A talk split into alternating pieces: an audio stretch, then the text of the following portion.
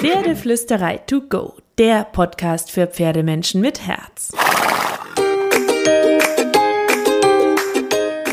Heute mit Bodenarbeitsliebe.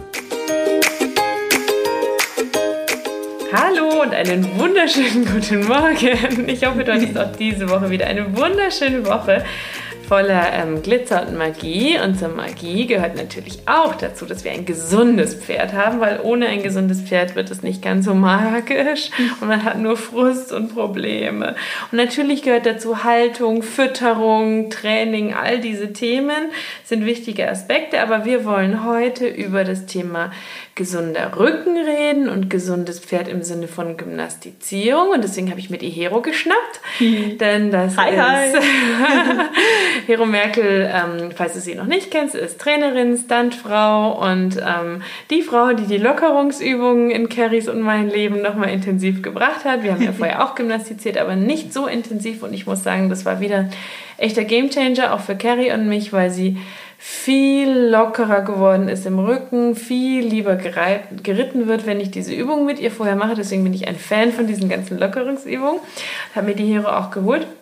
Und Hero, ähm, du kannst ja auch ein Lied davon singen. Wir haben nicht nur diesen super coolen Online-Kurs mit dir im Campus mit den Lockerungsübungen, sondern du hast ja mal ursprünglich wegen einem Pferd im Speziellen so besonders intensiv entwickelt. Mhm. Das ist der Omen, das hast du mir mal erzählt. Magst du die Geschichte mal erzählen? Klar. Also der Omen ist ein polnischer Mix. Insofern hat er vielleicht keinen optimalen Körperbau, möchte ich sagen. Und äh, als junges Pferd habe ich einen Reitkurs bei einem Trainer belegt und äh, der hat mich wahrscheinlich ein bisschen zu sehr in die Aufrichtung reiten lassen und es hat dem Omen wirklich schlecht getan. Es war nur ein Wochenende, aber das hat schon ausgereicht ähm, und dann ist der Omen lahm gegangen vom Rücken. Natürlich, was macht man? Zum Tierarzt gehen. Mhm, da wurde der Geröll nicht äh, durchgecheckt. Und wir haben äh, die Schockdiagnose Kissing Spines bekommen. Und es hieß, oh, man weiß nicht, ob der nochmal zu reiten ist. Na, na, na. Hm. Das hat also, man ja voll oft. Ne? Großes Trouble. Für mich natürlich ein riesen, riesen Schock. Und mir wurde dann damals ähm, empfohlen, das war die gängige Meinung, ja, ganz viel mit Ausbindern longieren, vielleicht Doppellonge machen oder so. Und dann schauen wir mal, wie das dem Pferd gut tut oder nicht. Mm. Jo, ich habe dann Ausbinder gekauft, weil oh ich ein braver Pferdemensch bin. Ich habe sie immer noch irgendwo in der Ecke. Hast du nicht weggeschmissen? ich habe sie dann, glaube ich, ein, zweimal benutzt und dann dachte ich, das kann doch nicht das Beste sein, was ich dem Omen bieten kann und habe weitergesucht. Und tatsächlich habe ich dann erstmal ganz viel Handarbeit dressurmäßig mit Zügeln gemacht und dachte dann aber irgendwann, naja, hm, wenn ich da jetzt immer nebenher rennen soll. der Omen ist auch ein sehr leichtfutteriges Pferd. Wenn der mhm. genauso viel rennt wie ich, dann kann ich, glaube ich, sehr viel Kuchen essen, um ihn schlank zu kriegen, sozusagen. Und äh, dann habe ich weitergesucht und habe ähm, ja, eine Kappzaumarbeit oder die Idee einer Kappzaumarbeit gefunden und dann einfach mal ausprobiert, was alles meinem Pferd gut tun könnte. Und da habe ich einen riesen Vorteil, denn meine Mama war immer schon Dressurreiterin. Das heißt, ich hatte ziemlich viele Ideen von den Seitengängen, von den verschiedenen Dressurlektionen. Und diese habe ich dann einfach auf diese Kappzaumarbeit übertragen und habe alles Mögliche am Boden mit ihm durchgeführt. Und das hat tatsächlich riesig eingeschlagen. Also es ging ihm dann ganz schnell viel, viel, viel, viel besser.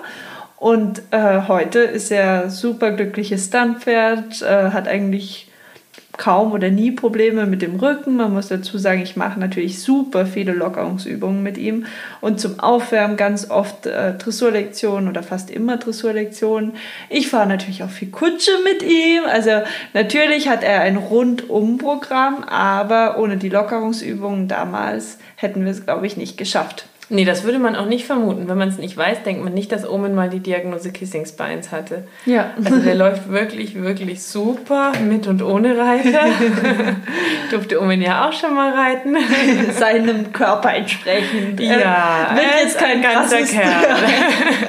wird jetzt kein krasses Dressurpferd draus werden. aber ein glückliches Pony ohne Rückenschmerzen. Ja, und vor allem auch dann Pferd. Ich meine, überleg mal. Ne? schon eine enorme Belastung. Das ist, das ist für den Rücken schon eine Herausforderung und dass er das so lässig und ohne jedes Problem mitmachen kann mit der Diagnose, spricht ja mal wohl sowas für die Lockerungsübungen. Absolut. Ich glaube, besser kann man es dann echt nicht zeigen, dass das total hilfreich ist.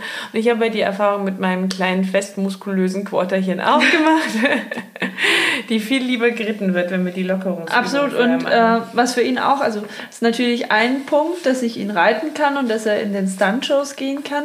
Aber ich muss ganz ehrlich sagen, wenn ich zum Beispiel im Urlaub bin oder weg bin, so also Urlaub kommt nicht so oft vor, aber ich kann mich auch nicht erinnern, dass du mal Urlaub hast. aber dass ich mal weg bin oder so auf Dreharbeiten und ihn nicht mitnehme, wenn ich dann mal eine Woche oder zwei nichts mit ihm gemacht habe, sehe ich sofort, dass sein Rücken Tendenzen hat, durchzuhängen.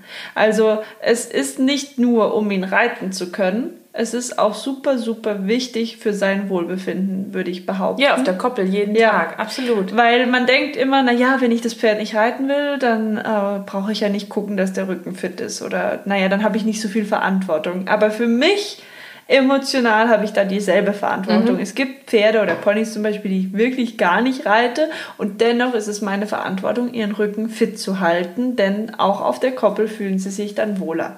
Absolut. Die Carrie hat ja gerade eine kleine Verletzungspause und ähm, ich habe ja davor ganz fleißig ähm, viel intensiver als jemals zuvor, nachdem sie bei dir war, die ganzen Lockerungsübungen gemacht und sie lief grundsätzlich auch auf der Koppel viel schöner, als sie jetzt gerade läuft, wo ich die Übungen nicht mit ihr machen kann, weil sie insgesamt einfach ein bisschen weniger geschmeidig ist. Ja. Das spielt eine riesen, riesen Rolle. Und je lockerer die Pferde sind, desto lieber wollen sie zum Beispiel auch in der Freiarbeit mitarbeiten. Und ich denke, das liegt einfach daran, dass es ihnen leichter fällt, sich zu bewegen. Mhm.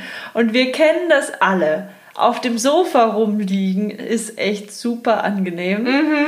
Aber wenn wir uns dann im Alltag bewegen müssen, sind wir echt froh, wenn wir ab und an joggen gehen oder Yoga machen oder uns stretchen oder so, mhm. weil wir uns dann wohler fühlen in unserer Haut. Und das geht den Pferden ganz genauso. Ich glaube auch, dass es total wichtig ist, dass man sich das bewusst macht. Ne? Egal, ob du ein Jungpferd hast oder ob du ein Senior hast oder ob du ein Pferd hast, das du nicht viel reiten willst oder so die brauchen ja alle einen gesunden Körper und einen gesunden Rücken und einen schönen Bewegungsapparat. Genau, so. vor allem Senioren.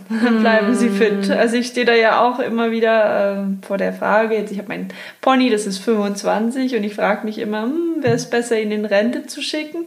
Aber ich glaube, wer rastet, rostet. Ja. ja. Also solange es geht, geht er weiter. Ja, in der Bodenarbeit natürlich ist es nur 80 Zentimeter groß. Oder vor der Kutsche, weil es tut ihm einfach gut gut, sich zu bewegen. Und klar, manchmal ist er am Anfang super steif, dann braucht er ein bisschen, bis er sich eingelaufen hat.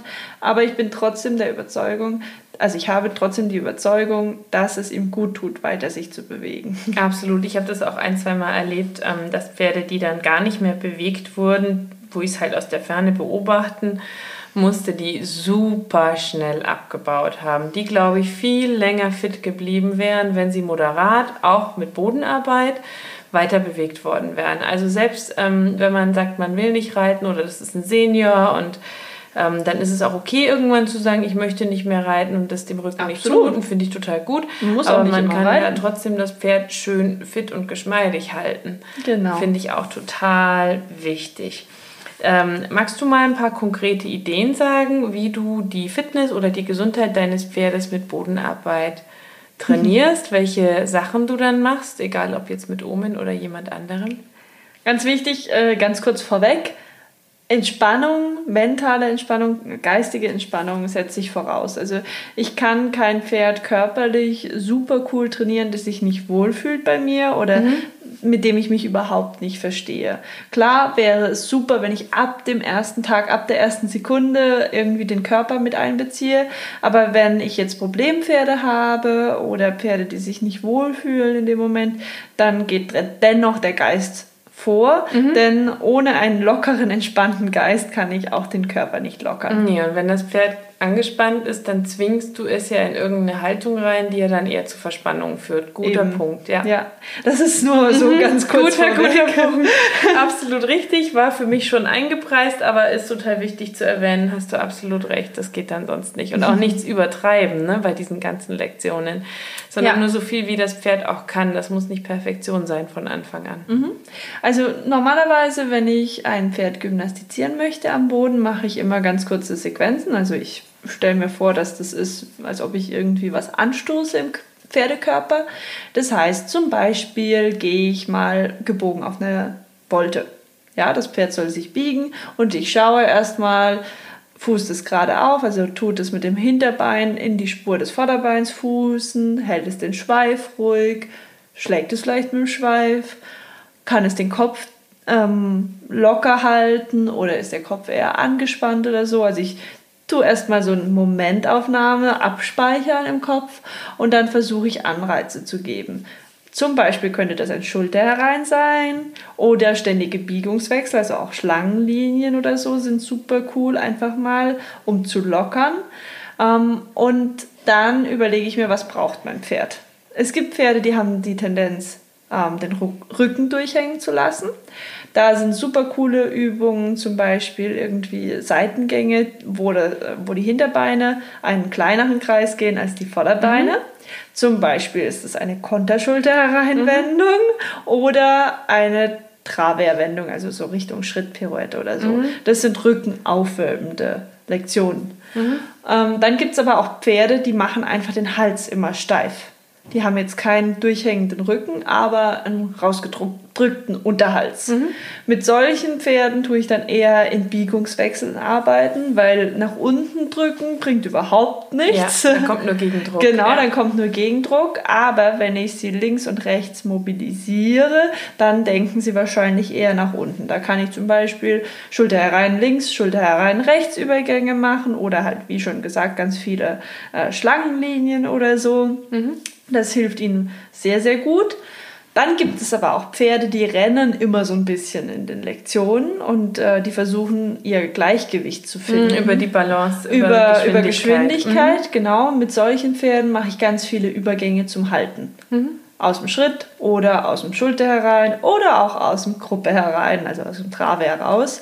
Denn so bringe ich sie dazu, mehr auf ihren Körper zu hören und bewusst da reinzuspüren und eben ihr Gleichgewicht finden zu wollen. Ganz wichtig, ich versuche diese Lektion immer nur ganz kurz zu machen, was weiß ich, höchstens eine Minute oder so.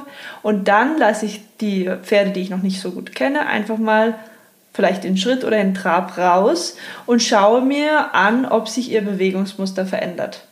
Das heißt, tun sie vielleicht ihren Unterhals mehr entspannen, schnauben sich vielleicht sogar ab im mhm. Idealfall. Der Punkt. Schlecken, kauen sie, wie verhalten sie sich, treten sie mehr unter, sind sie geräder, biegen sie sich besser, biegen sie sich bis zur Schweifspitze. Also das können alles so kleine Veränderungen sein, aber die sehr, sehr viel bedeuten. Mhm.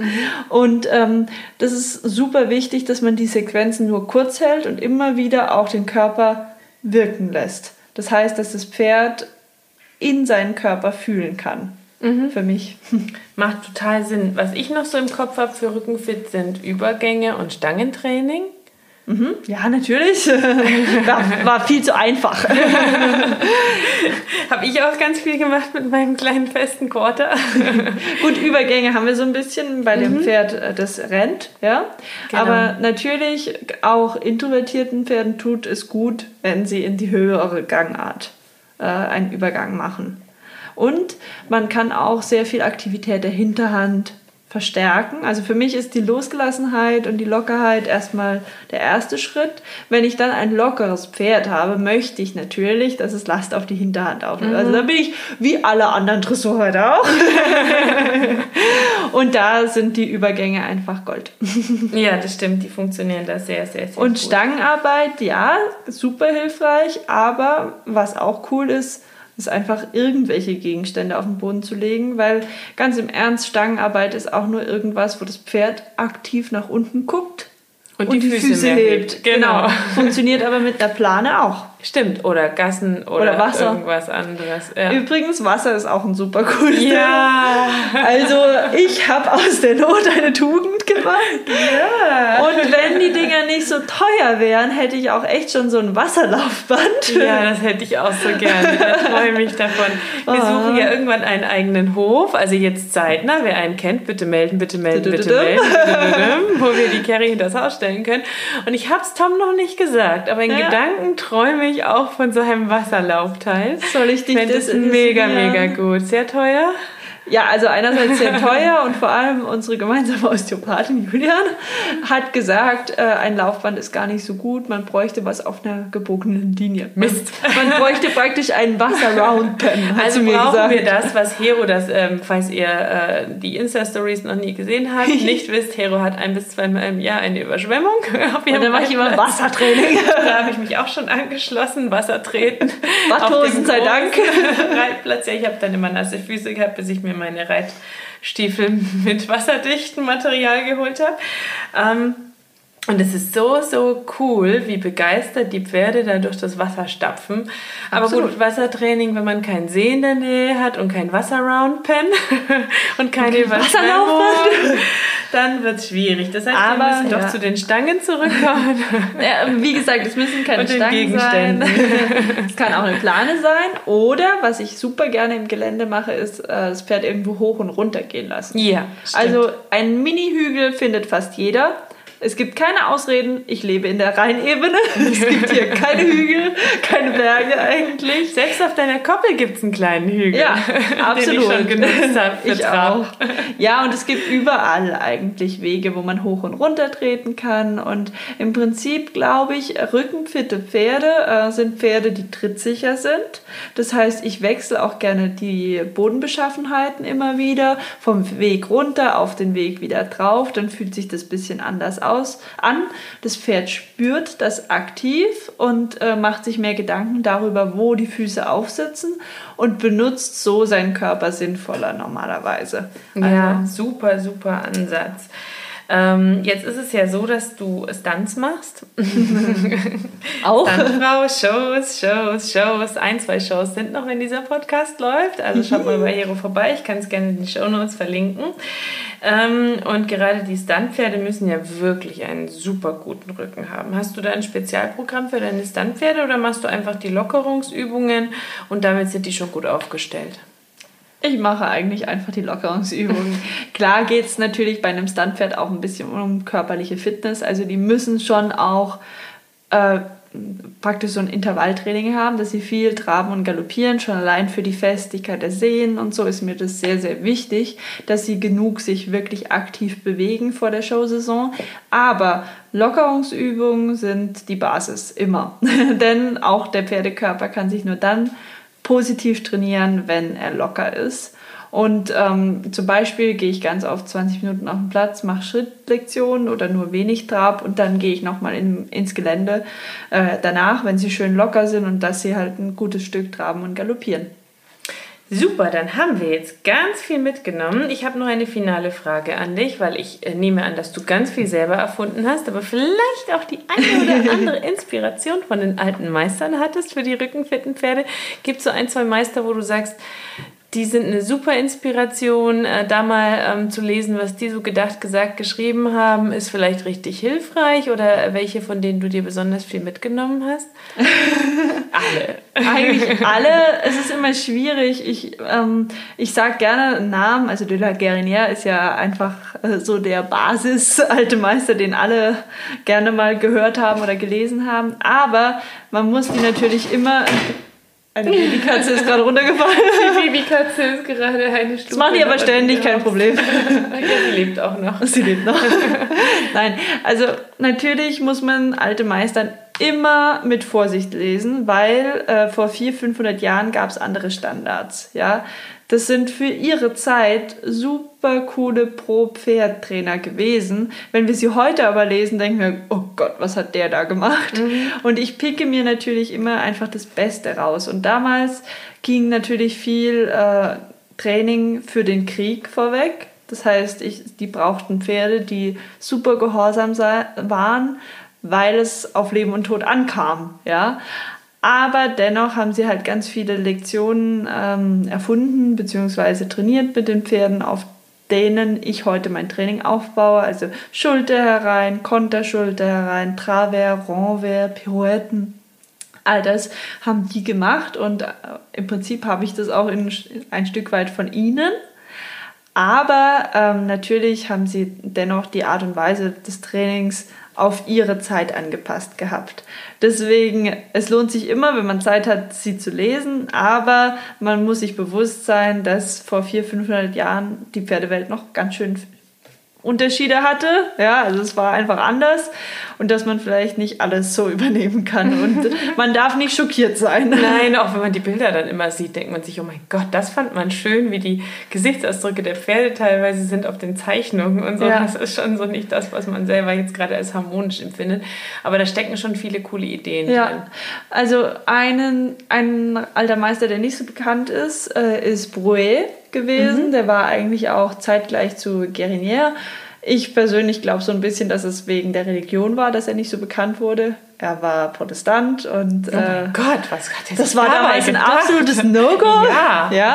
Also Übrigens, Guérinier war auch kein so erfolgreicher eigentlich zu seiner Zeit. Also ich glaube, es ist oft sehr, sehr schade, dass die Künstler nicht mehr wissen, wie viel sie bewirken. Er lebte sein ganzes Leben in Armut.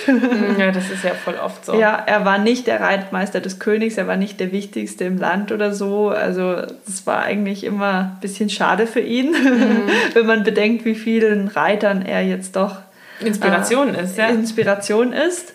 Aber ähm, Brouet hatte sehr viele tolle Ideen über Sanftheit mit dem Pferd und war ein echt pro Pferd denkender Pferdemensch seiner Zeit. Also haben wir doch einen schönen Namen. Dann ähm, habe ich noch einen Tipp für dich, für einen pro Pferd denkenden Pferdemensch, Hero. Meiner Zeit. In 300 Jahren sagen die vielleicht, oh, was hat die da gemacht? Die vielleicht, oh, was hat die da gemacht? Aber die hatte gute Ideen. Wer weiß.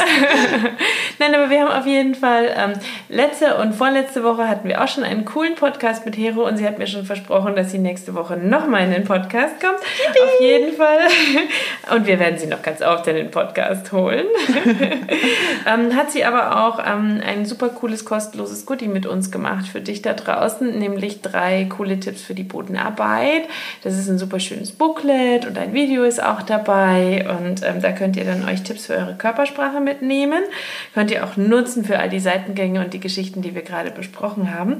Und ähm, ich verlinke es natürlich in den Show Notes, aber ich muss nachgucken www.pferdeflüsterei.de slash 3-Tipps-Bodenarbeit. Da findet ihr das Ganze dann.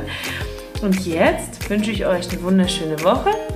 Ganz viel Magie und Glitzer wie immer mit eurem Pferd und krault eure Pferd einmal dick und fett das Fell von uns, oder Hero?